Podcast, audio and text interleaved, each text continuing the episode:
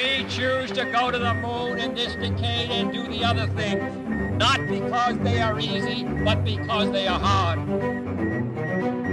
If you're going to pick some place to die, then why not Mars?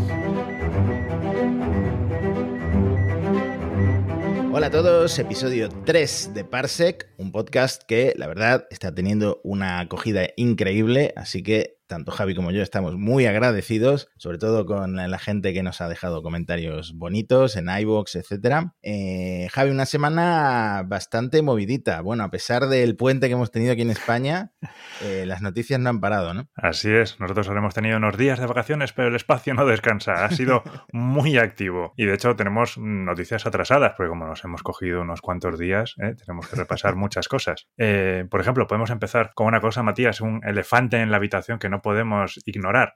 Tú que eres un gran experto en SpaceX y en Elon Musk, que tienes tu podcast de Elon, seguramente ya lo habréis comentado, pero ¿qué opinas de esa noticia que puso Elon Musk, de esa carta interna donde decía que SpaceX estaba arriesgándose mucho, que estaba al borde de la bancarrota? Bueno, lo primero, esto lo comentamos en detalle en Elon, en el último episodio de Elon, pero eh, Elon Musk, en resumen, es eh, una persona que le gusta mucho controlar los titulares. Entonces, él va soltando píldoras en Twitter. Ya ha ido soltando varias píldoras en las que sugiere que a lo mejor SpaceX podría salir a bolsa y si no es SpaceX, pues podría ser mm. Starlink como spin-off de SpaceX, que está confirmado que en algún momento la quieren sacar a bolsa. Pero esto viene de un email interno que mandó Elon el viernes del Black Friday, que fue un día después de Acción de Gracias, que es como la Nochebuena de los estadounidenses. Entonces es el día de fiesta más fiesta que puedes imaginar en Estados Unidos, pidiendo a todos los empleados que acudieran a Hawthorne, a la sede de SpaceX,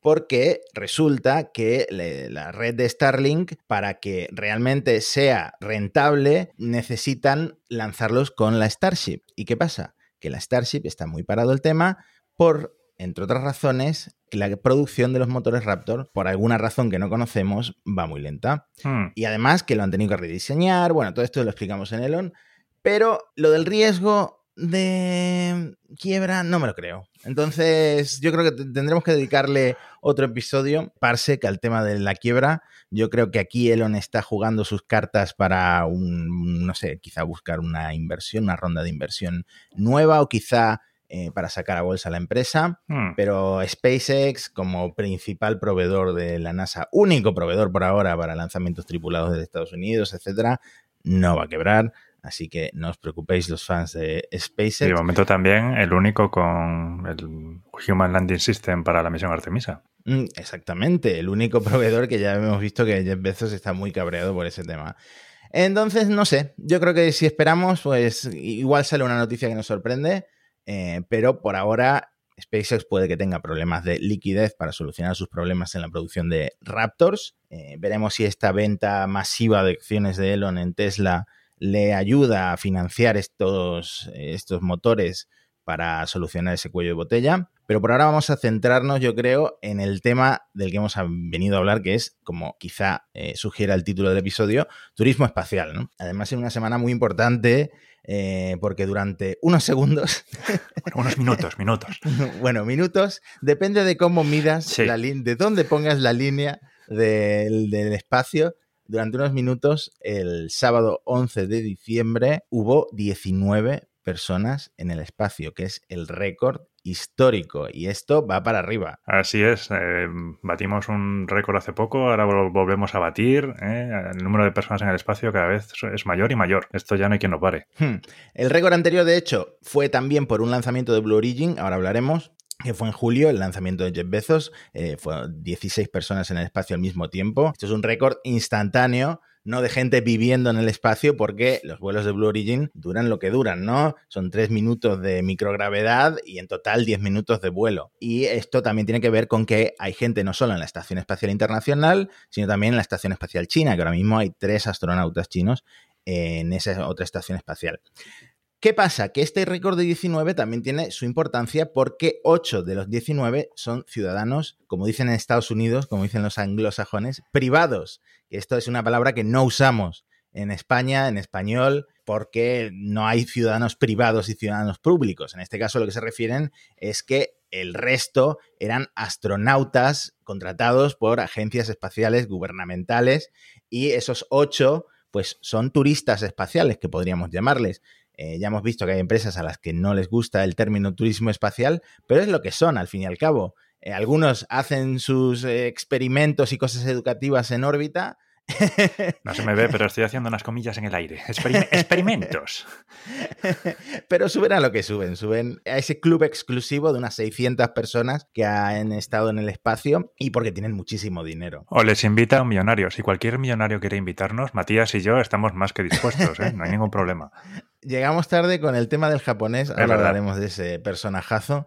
Eh, primer lanzamiento de una mm, cápsula de Blue Origin, creo que se llama First Steps la cápsula, el cohete se llama New Shepard, con seis tripulantes. Ya me dirás tú qué te pareció ese vídeo dentro de la cápsula, porque iban... Pues que se tenían que llevar muy bien, porque estaban bastante apretaditos, ¿eh? Para, para 10 minutos de vuelo y tal, estaban ahí los seis, eh, pues nada, que tenían que ser casi familia. Es que la cápsula no es tan grande. Patas arriba, porque claro, no hay ni arriba ni abajo eh, que a lo mejor coincide nariz con culo en una de esas volteretas eh, flotando eh, y, acaba, y acabas de dejarte tus 300 mil dólares. Además, la invitada especial en esta ocasión, ah, hubo dos, pero yo creo que la más simbólica era Laura Shepard. Si me puedes contar quién es esta mujer, también muy mayor. Eh, la verdad es que se están batiendo muchos récords de personas mayores en el espacio, ¿no? Blue Origin ha cogido eh, la idea de, mandar siempre gente mayor en el espacio, ¿no? Blue Origin son el inserso del espacio. Empezaron con Wally Funk, que batió el récord, luego William, eh, luego William Shatner, sí, iba a decir el Capitán Kirk prácticamente, con 90 años, y ahora Alan Shepard, que tiene 74 años. Alan Shepard, no, la hija. perdón, la hija de Alan Shepard, Laura Shepard, eso, que tiene 74 años. Alan Shepard es, mm, el segundo hombre que llegó al espacio después de Gagarin, fue el primer estadounidense que lo hizo, miembro de los Mercury 7, los míticos Mercury 7, y que también más adelante fue el quinto hombre en pisar la Luna. Es una cosa muy curiosa porque Laura Shepard ha hecho un vuelo suborbital y Separ, el padre, Separ padre, Alan Separ, lo que hizo fue también un vuelo suborbital. ¿eh? No fue como el de Gagarin, que fue orbital, fueron 108 minutos de vuelo orbital. No, Separ hizo un vuelo suborbital. Luego ya fue John Glenn el que consiguió hacer un vuelo orbital. Y en medio estaba Gus Grissom, por cierto. Así que una figura muy relevante para los estadounidenses. Vuelo suborbital, y decías tú, unos minutos. Es que, claro, no está muy claro cuánto tiempo estuvieron en el espacio porque realmente sobre la línea de Karman, que es donde se dibuja la línea del espacio normalmente, bueno, no sé si qué países consideran que eso es el espacio, luego Estados Unidos tiene una línea más baja, ¿no? Eso es, prácticamente todos, menos Estados Unidos, consideran que el espacio empieza a 100 kilómetros.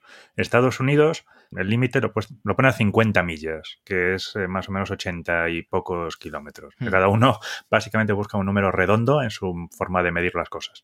Los que somos el sistema métrico nos vamos a 100 kilómetros y Estados Unidos con su sistema imperial eh, antiguo, pues se van a sus 50 millas la definición, si quieres, la cogió, la podemos decir muy rápidamente, la puso Von Karman hace ya varios años y era el punto donde, eh, bueno, intentaba buscar un sitio donde se equilibraran las cosas, ¿no?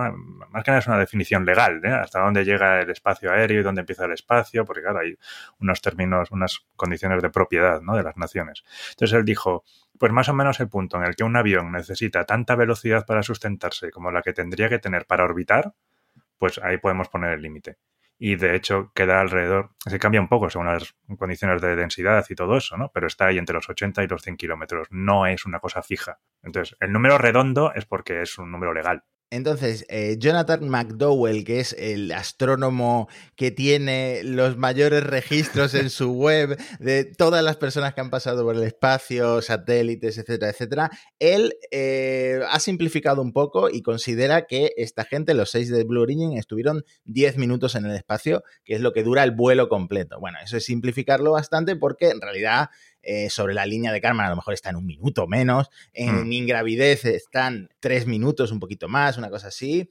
Pero bueno, son vuelos cortitos, eh, para lo que cuestan, que ahora hablaremos de los precios. El otro invitado famoso es eh, Michael Strahan, exjugador de fútbol americano de la NFL, campeón de la Super Bowl con los Giants y ahora presentador de televisión, ha estado en varios programas, ahora está en Good Morning America. Entonces, pues de nuevo, Jeff Bezos haciendo esfuerzos porque sean los lanzamientos estos lo más mediático posibles, pero ya con cuatro clientes de pago en, esta, en este lanzamiento, eh, ya es el lanzamiento 19 y tripulados el tercero, ¿no? Pero llevan en total 14 personas volando al espacio con Blue Origin. Entre estos cuatro clientes de pago, Dylan Taylor, que es el CEO de Voyager Space, un inversor de la industria espacial, y una de las empresas detrás de Starlab, de la que hablaremos en el episodio siguiente sobre las tres estaciones espaciales seleccionadas por la NASA para el futuro, para cuando retiren la, Estación Espacial Internacional. Y el otro, pues, el que es eh, un eh, inversor y, el antiguo CEO de Palo Alto Networks, una de las empresas más importantes de Palo Alto del, del Silicon Valley, ¿no? De ciberseguridad. Y luego iban otros dos que eran padre e hijo, o sea que esos al menos sí que eran familia y que estuvieran tan juntitos no les sentaría raro. sí, es verdad, porque es que realmente el vídeo mm, da que pensar, ¿no? Gastarse el dinero que cuesta para estar tan, tan apretados durante tan poquitos minutos. Pero bueno, mm, lo disfrutaron. Sin duda. Quería, eh, Laura Shepard dice, al volver a tierra, dice que quería volver. Esta es la reacción habitual en los streamings de, de Blue Origin. Entonces, tenemos ahí seis. Hemos dicho que había ocho ciudadanos, entre comillas, privados en ese momento en el espacio. Nos quedan dos. Los dos están ahora mismo en la Estación Espacial Internacional, en la Expedición 66, pero no son realmente tripulación oficial de la Estación Espacial Internacional, porque uno de ellos es el millonario japonés eh, Yusaku Maezawa, que eh, mucha gente que escuche este podcast le sonará de algo. Bueno, este hombre se hizo rico con una marca de ropa, Zozo, en, Japón. Eh, de hecho, creo que ya no está vinculado a esa marca, pero luego se ha hecho famoso en Internet por varias razones. En primer lugar, fue el primer hombre, la primera persona en reservar con la Starship, un cohete que no está operativo aún, un vuelo alrededor de la Luna. Esto lo hizo, lo reservó en 2018 cuando la Starship ni siquiera se llamaba Starship, se llamaba el Big Fucking Rocket, ¿no? El BFR. Ahí está. Este vuelo se supone que está programado para 2023, pero veremos. Ya hemos hablado de ese cuello de botella que tienen en SpaceX con la Starship, con los Raptor. Veremos cómo va el programa en 2022. Elon quiere un lanzamiento cada dos semanas. Eso es una locura, pues, pero bueno. me vuela, la cabeza. Cada dos semanas hacer una Starship. Dios. Maezawa es conocido también por su cuenta de Twitter porque ha hecho varias cosas. Este hombre es un personajazo muy excéntrico. Por un lado, sortea ocho asientos para este vuelo alrededor de la Luna con la Starship. Eh, yo no me apunté, aunque ganas no me faltan. ¿Pero por qué no me apunté? Porque este hombre también anunció un reality show para encontrar novia dispuesta a volar con él al espacio Eh, cosa que finalmente ha hecho en una Soyuz, pero no lo ha hecho con novia. ¿Por qué? Porque esa idea la abandonó. Igual que abandonó una idea de volar a la luna con ocho artistas. Ah, esa está abandonada. La de la luna sí, con los artistas está abandonada. Madre mía. Se dio cuenta de que todo el mundo es eh, artista eh, de alguna forma. Entonces ahora ah, ha abierto el concurso a todo. Qué bonito. Ecuménico. Luego regaló 9 millones de dólares a cambio de retweets. Su tweet se convirtió en uno de los más retuiteados de la historia de, Twitter. Eh, dice que ahora, mientras esté en la Estación Espacial Internacional, va a seguir regalando dinero. A este hombre lo que le gusta, yo creo, es la atención. yo quiero ser una de estas personas que tiene el dinero por castigo, ¿sabes? Madre mía. Y el otro turista, pues, es el asistente de Matsawa. Matsawa ha pagado dos asientos en una Soyuz y este hombre, este asistente. Se sube al mayordomo, porque ¿por qué no? claro, yo si fuera millonario me subiría al mayordomo, no voy a estar allí yendo al baño yo solo y poniéndome los trajes espaciales yo solo, necesitaría mi ayudante de cámara. Entonces, están rodando un documental, lo está rodando este asistente y están rodando como varios vídeos interesantes, virales, como uno en el que eh, enseña el nuevo baño del módulo Nauka de eh, la sección rusa de la Estación Espacial Internacional, un vídeo pues interesante, ¿no? Mm, que yo creo que está, está bien. Este tipo de contenido a, mí, a, mí, me gusta, a mí me gusta. Además, siempre que hacen ruedas de prensa, los astronautas les preguntan cómo van al baño. es la típica pregunta. Siempre, no se pueden escapar, es siempre la misma. Nos encantan los temas escatológicos. Entonces, eh, mi pregunta es, esto quizá lo sepas tú, eh, ¿había tripulación de reserva para esta misión? Porque, claro, si la paga un, un, turista, pues tendrá que ser la que él diga, ¿no? Sí, sí, sí, por supuesto. Siempre hay una tripulación de reserva, por si acaso alguien se pone malo, pasa algo en la tripulación, tienes una tripulación de reserva para lanzar. Por ejemplo, luego hablaremos, ¿no? Pero también Roscosmos ha, ha vuelto a empezar con los vuelos eh, de turistas y mandaron hace poco a una actriz y a un director y había una tripulación de reserva que era otra actriz y un cámara, ¿no?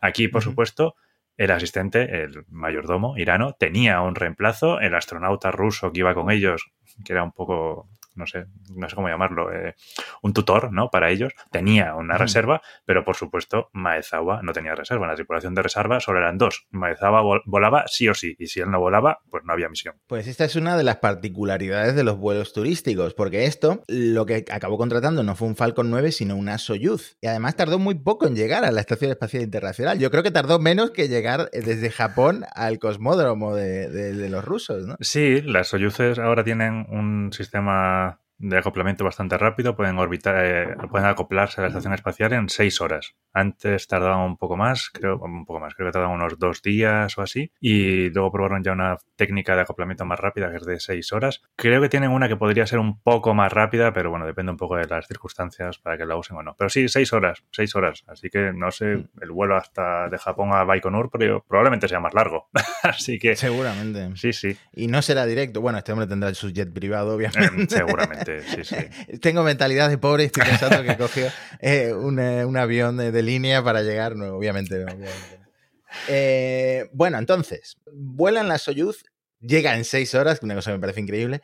Esta misión, por supuesto, está comandada por un cosmonauta profesional que ya tiene el culo pelado de ir al espacio, pero tú esto no lo puedes contratar directamente a Rusia, a Roscosmos. No. Hay, como, hay una agencia de por medio, ¿no? Hay una empresa, se llama Space Adventures, que es la que mm, gestionaba todo esto del turismo espacial. Mm, luego hablaremos un poco más, ¿no? Pero también con Dennis Tito, que fue con el que empezó con todo esto, pues fue el que contrató, o sea, fue la empresa con la que contrató esto. Entonces, Space Adventures, que tiene un acuerdo con Roscosmos y tal, pues contratas con ellos el vuelo hasta hasta la Estación Espacial Internacional con Roscosmos, con la Soyuz. Denis Tito, ya que lo mencionas, y ya que estamos hablando de turismo espacial, el primer turista espacial, también con Space Adventures. Cuéntame algo de esta empresa, de aquel vuelo mm, y de todo lo que ha seguido eh, dentro de Space Adventures.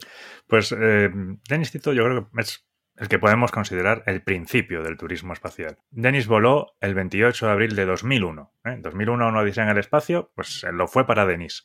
Esto es muy curioso porque hablamos ahora mucho de turismo espacial como si fuera una novedad, pero este hombre lo hizo en 2001. En 2001, sí, sí, hace 20 años. Sí, sí. Yo es que tengo la sensación a veces de que todo lo que suena a 2000 es muy futurista, pero claro, es que estamos en el 2021, ya estamos muy metidos en el siglo. Pero sí, este hombre fue a la ISS en una Soyuz en el 2001 estuvo mm, prácticamente ocho días en órbita, o sea, una cosa muy similar a la que va a hacer Maezawa, que va a estar unos 10 días, creo. Uh -huh. Y como decíamos, lo contrató con, con, Space Adventures, que es una empresa americana que tiene también oficinas en Moscú, lógicamente, y que lo que hace es que contrata los asientos de la Soyuz con Roscosmos. Space Adventures ha lanzado ya a siete turistas en ocho vuelos. Como ves, el número no es el mismo. ¿Por qué? Porque uno de ellos, Charles Simony, que era un ex ejecutivo de Microsoft, repitió. ¿eh? Es, hay que es, tener mucho dinero para. Hacer hay eso. que tener muchas ganas y mucha pasta, sí, señor. Eh, a ver, en realidad los costes no están muy claros. Se calcula que alrededor de 20 millones eh, de dólares, pero también eh, Sarah Brightman, que es una soprano que iba a ir con Space Adventures a la Estación Espacial Internacional, canceló por razones personales pero esta mujer eh, decía que iba a pagar 52 millones de pavos, que mm. es una locura para una persona. Bueno, claro, de nuevo, mentalidad de pobre, igual hay personas pues, que dicen, pues mira, en lugar de comprarme mmm, 50 Lamborghinis, pues me, me, voy a la Estación Espacial Internacional 10 días. Prioridades, son prioridades. Mm. Todo este negocio del, del, turismo espacial lo llevaba Roscosmos, y, como decíamos, subieron ocho veces, pero hubo un momento en que dejaron de, de subir eh, a turistas. ¿Por qué? Más, más o menos fue por 2009. ¿Y por qué se terminó por ahí? Porque Estados Unidos retiró la lanzadera. Y retiró la lanzadera sin tener una nave espacial sustituta en ese momento, que ya sabemos que Estados Unidos ha tenido una travesía por el desierto en cuanto a poder lanzar a sus propios astronautas, hasta hace poco que consiguió lanzar otra vez con la Crew Dragon. Entonces, la NASA seguía necesitando lanzar astronautas a la ISS. ¿Cómo lo hacía? Pues lo que hacía es que compraba los asientos restantes de la Soyuz para sus propios astronautas. Tenía que escocer un poco el hecho de que Estados Unidos mandara a sus astronautas con la nave rusa, la verdad. Pero bueno. Y lo que sabemos es que el precio de este asiento en la Soyuz a lo largo del tiempo fue subiendo, subiendo significativamente. Eh, subió hasta Empezó como en los 20 millones estos de Dennis Tito, pero subió hasta los 80 millones de dólares. Lo cual, si vemos los tiempos, supongo que justifica la diferencia entre lo que pagó Dennis y lo que iba a pagar Sarah Brightman. Hmm. Que por cierto, eh, Space Adventures, los has mencionado antes, la misma empresa que lanzó a la primera actriz y el primer director de cine a la Estación Espacial Internacional para grabar allí en órbita, una película que tengo muchas ganas de ver porque me ha dejado con la curiosidad, y se adelantaron a Tom Cruise, que se suponía que iba a viajar no con Space Adventures, sino con Axiom a bordo de un Falcon 9 y eso al final no ha ocurrido, no se sabe si va a ocurrir, no está claro y esa misión de Axiom se ha cambiado por eh, una en la que volará Miguel López Alegría, que es un astronauta estadounidense de origen español. yo creo que él se llama Michael López Alegría ya oficialmente, no Miguel López, ¿no? Creo que sí. Eh, pero ya que saltamos a Axiom, pues es otra empresa que comercializa vuelos privados pero todavía no han volado vuelos turísticos. El de Miguel López Alegría y, bueno, me parece que hay un israelí y ahora mismo no recuerdo quién más está en ese vuelo, está programado para el 21 de febrero de 2022 y el segundo creo que está programado para el otoño de 2022. Así que ya el año que viene, si todo sale según lo planeado, si no hay retrasos por la crisis de suministro, si no le falta oxígeno líquido a SpaceX porque hay un COVID-22, eh, entonces, el año que viene veremos también este tipo de misiones con SpaceX. Pero bueno, ahora, ahora pasaremos a SpaceX. Primero vamos a hablar de Virgin Galactic, que yo creo que fueron los que abrieron esta nueva era del turismo espacial, adelantándose tanto a SpaceX como a Blue Origin. Ojo, porque Jeff Bezos se creía que iba a ser el, primer millonario en el espacio y al final se le adelantó Richard Branson. Que cambió la fecha, cambió la fecha para adelantarse. Claro, cambió la fecha para adelantarse. Esto es, es una jugada un poco sucia, pero bueno, al final necesitas llamar la atención para que luego vengan otros millonarios a otro vuelo suborbital, esta vez en un avión espacial. Son siete minutos, creo, de gravedad, de microgravedad.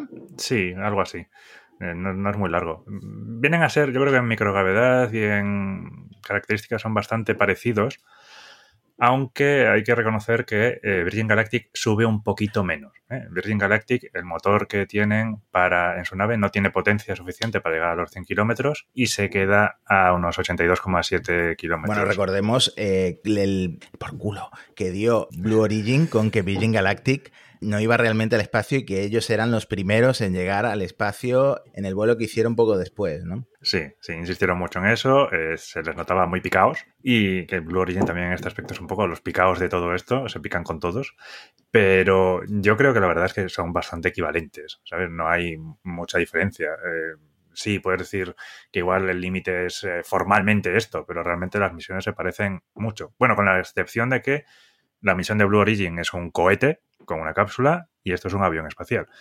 Que el, la verdad, a mí me parece bastante impresionante ¿eh? Eh, el hecho de que tiene todo este concepto para la reentrada, de la reentrada emplumada, ¿no? que le permite bajar suavemente cuando están reentrando. A mí me parece súper chulo. ¿no? Tiene las, las alas que forman también la cola, se levantan y entonces coge una forma como de la pelota del badminton. ¿Cómo se llama la pelota del badminton, Matías? ¿Pluma puede ser? Sí. Mm, Dios mío, se nos va a odiar todos los jugadores de badminton que nos escuchen. pues toma forma como de pluma y con eso van reentrando de una forma bastante curiosa. Es, solo vale para esto, para vuelos suborbitales, no vale para reentrar desde la órbita, es para una reentrada lenta, pero es bastante, bastante espectacular. Además, Virgin Galactic, bueno, tuvo una tragedia, si quieres la repasamos brevemente, eh, que fue, eso ocurrió en 2014. En 2014 tuvieron un accidente bastante grave, se estrellaron y tuvieron a un piloto muerto y el otro herido muy grave quedó bastante fastidiado.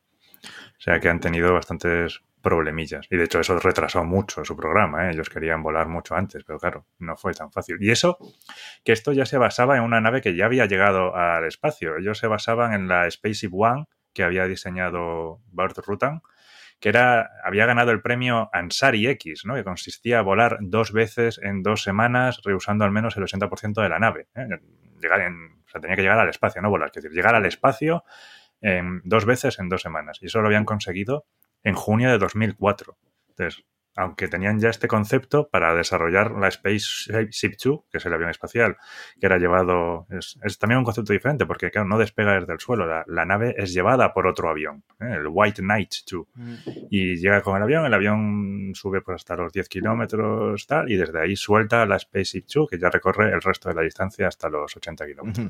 Sí, como decías, no tiene potencia para llegar a la línea de Karman, los 100 kilómetros, pero llega bastante arriba, se puede ver el horizonte curvado de la Tierra pues también flotas, ¿no? Durante más minutos incluso que, en la... Pues sí, por eso te digo que a mí las dos experiencias me parecen relativamente similares. no, veo mucha diferencia. Mm, no, estoy seguro de si tienes mucho más espacio en una o en otra. O Blue Origin también decía, nuestras ventanas son más grandes. Sí, me acuerdo de eso. vale pero que al final yo creo que las dos son hmm. bastante comparables. Entonces, 11 de julio de 2021 vuela Richard Branson, fundador de Virgin, con otros tres empleados de Virgin Galactic, eh, bueno, con tres empleados, Él no, se podría considerar un empleado, eh, desde eh, Port América, como le llaman, ¿no? en Nuevo México, pero resulta que al volver la mm, Administración Federal de Aviación de Estados Unidos se pone a investigar un par de irregularidades eh, durante el vuelo, lo que suspende los vuelos turísticos de Virgin Galactic durante un tiempo considerable, hmm. porque por un lado se activó una alarma durante el ascenso de la nave, porque por lo visto el ángulo de subida no era bastante vertical, pero los pilotos lo corrigieron, porque aparte de los cuatro tripulantes hay dos pilotos, lo corrigieron sin problemas, o sea que esa irregularidad no llegó a nada la investigación. Y la segunda, que es la que preocupaba realmente a la FAA, fue que se salió del espacio aéreo, es decir, se desvió de su espacio aéreo designado en su regreso a la Tierra.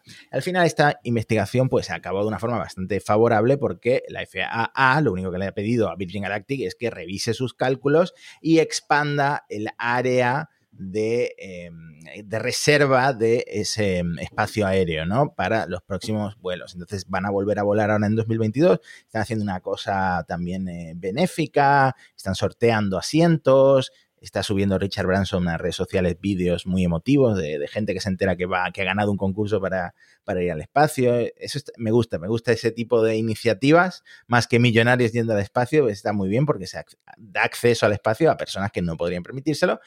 Y ya que hablamos de costes, ¿cuánto cuesta viajar con Virgin Galactic? Lo que están diciendo es que el coste es de 450 mil dólares por persona, que la verdad está, o sea, es caro, ¿no? Pero ya empieza a ser un poco más asequible que 20, ¿no? O 50 millones de dólares. A mí esto me parece interesante porque 450 mil es más de lo que se supone que cuesta volar con Blue Origin. Porque Blue Origin, eh, por un lado, recibió mala prensa en su día, porque Tom Hanks fue a un late show y dijo que había rechazado volar en, la cápsula Blue Origin en lugar del Capitán Kirk porque pedían 28 millones de dólares.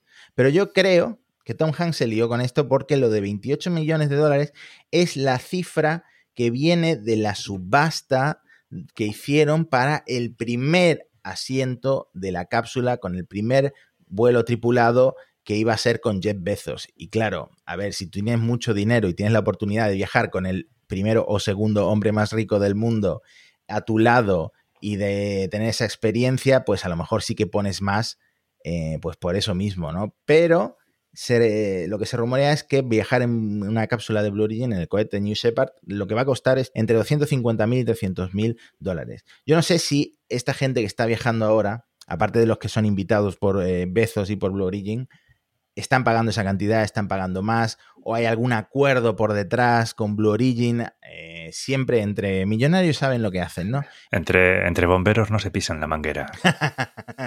Bien dicho. Bueno, de Blue Origin yo creo que ha quedado bastante claro, es un cohete, no es un avión espacial. Si quieres entrar un poco más en detalle, ¿Pagarías esos 300 mil dólares? no los llevo ahora mismo encima, Matías, pero bueno. Yo creo que ahorraría un poco más ¿eh? y cogería la misión de la que luego vamos a hablar de, SpaceX, ¿no?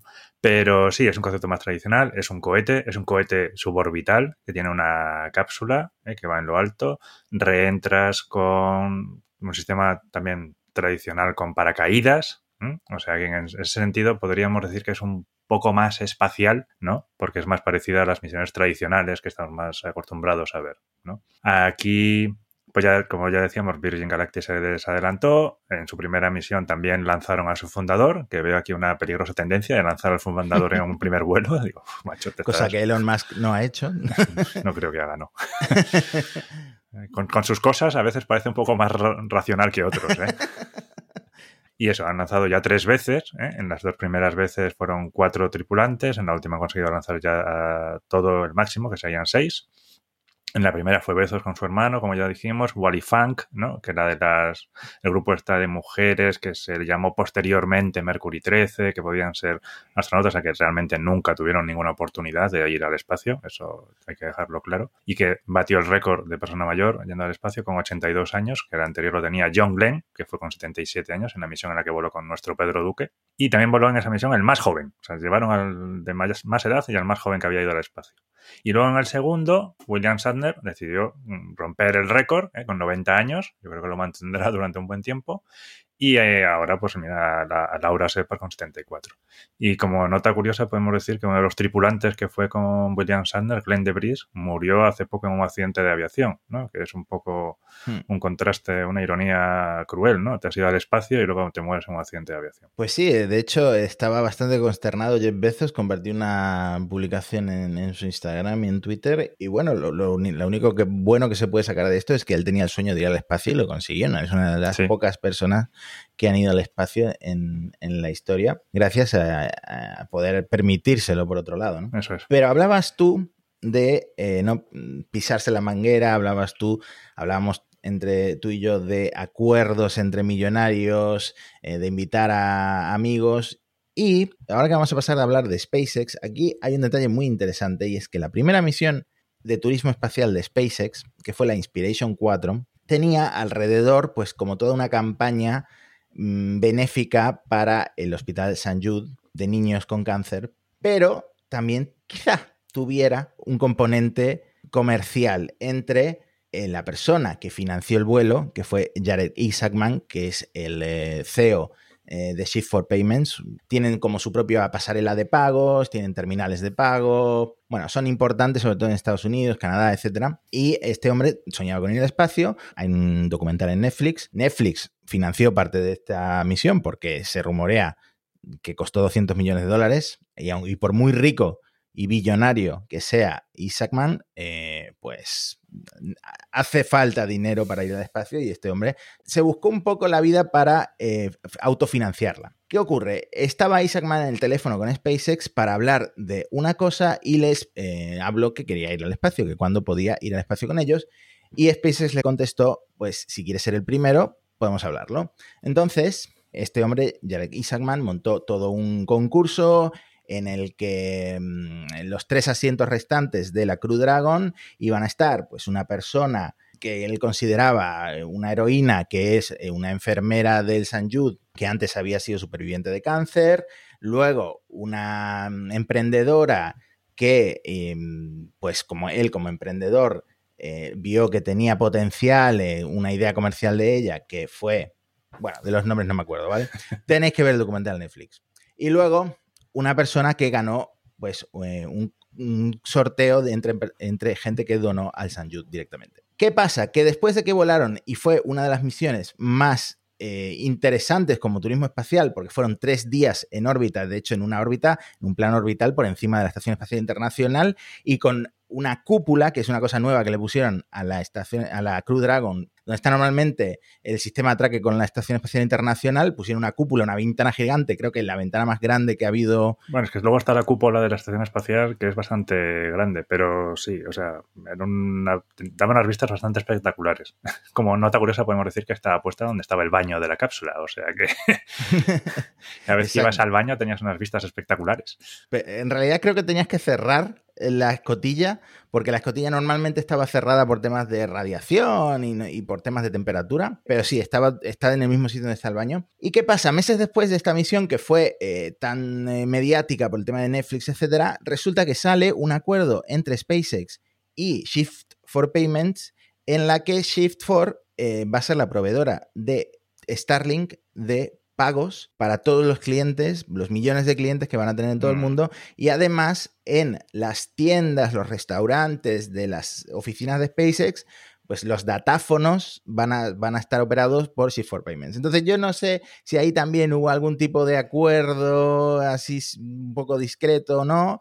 La cuestión es que esta misión eh, costó eso, unos 200 millones de dólares y obviamente estar, estar orbitando la Tierra durante tres días en una cápsula como la Crew Dragon cuesta mucho dinero, ¿no? Además tiene que haber muchísima gente en tierra eh, vigilando la misión, tiene, eh, bueno, las comunicaciones, tienes que alertar la cuenta de controladores en España, la controladores aéreos, publicó una captura de un email que les llegó por si había una reentrada inesperada de la cápsula y tenían que coordinarse para, mm, bueno, para las operaciones de rescate y tal y cual. Pero bueno, fue una misión que la podéis ver en Netflix, que fue muy emocionante, que fue muy espectacular, que gracias a la cúpula se hicieron fotos increíbles de la Tierra. Eh, y yo creo que SpaceX va a seguir haciendo este tipo de misiones con Axiom y con otras empresas. Eh, ya a un nivel más para gente rica y no tan eh, todo un rollo benéfico como fue el Inspiration 4. La NASA, ¿qué pasa? ¿Que no tiene misiones de turismo espacial como Roscosmos? No, la NASA no se mete en estos negocios. De hecho, en su día criticaba un poco a Roscosmos con el tema del turismo espacial, con Denis Tito y todo eso, decía que estaba siendo un poco frívolo todo, pero ahora mismo están que dan la bienvenida a todo esto del turismo espacial. ¿eh? La perspectiva ha cambiado con los años y de hecho ahora mismo ellos también eh, argumentan que ellos quieren ser más, unos clientes más, unos clientes más en la órbita terrestre. O sea, ya se vio un poco con, con los últimos programas, con los programas COTS ¿no? y el de los eh, programas de, naves tripuladas, ¿eh? que ahora la NASA está mm, trabajando con la empresa privada. Entonces, las naves de transporte y las naves de tripulación, pues las contrata en conjunción con la empresa privada y luego la empresa privada pues las puede usar.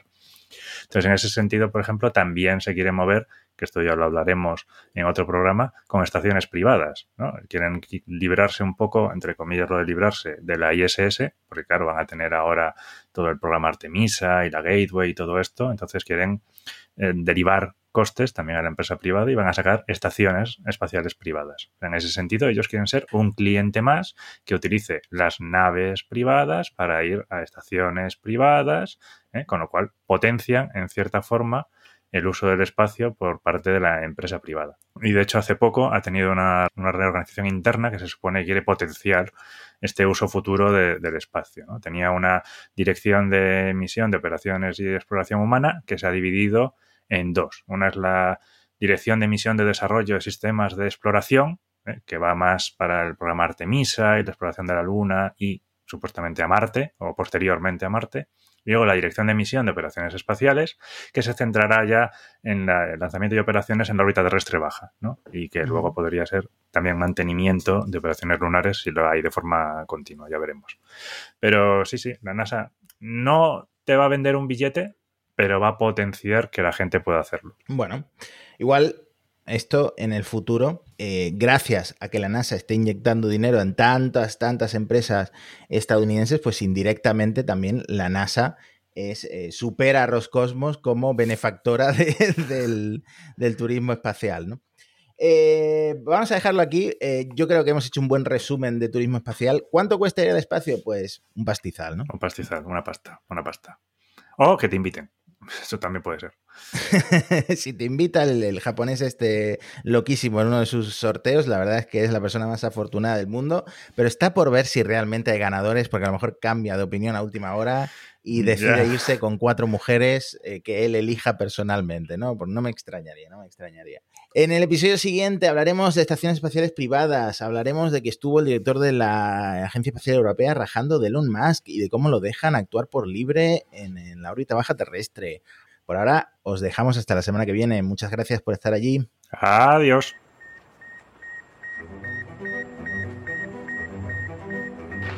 We choose to go to the moon in this decade and do the other things, not because they are easy, but because they are hard.